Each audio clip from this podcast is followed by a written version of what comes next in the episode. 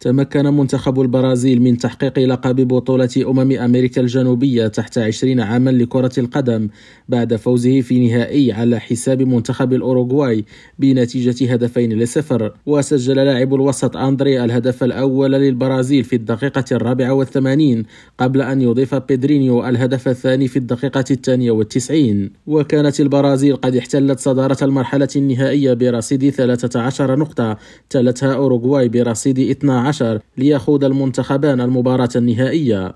ويعد اللقب هو الثاني عشر للسيليساو وحقق اللقب على استاد الكامبين في العاصمة الكولومبية بوغوتا خلال المباراة النهائية التي حضرها أكثر من 32 ألف شخص. بالإضافة إلى اللقب تأهلت البرازيل بالمناسبة لدورة الألعاب الأولمبية لأمريكا الجنوبية في الشيلي في وقت لاحق من هذه السنة وكأس العالم تحت 20 سنة في إندونيسيا والتي تمثل عودتها إلى نهائيات كأس العالم بعد الغياب عن نسخة 2017 في كوريا الجنوبية. خالد التوبة ريم راديو برازيليا.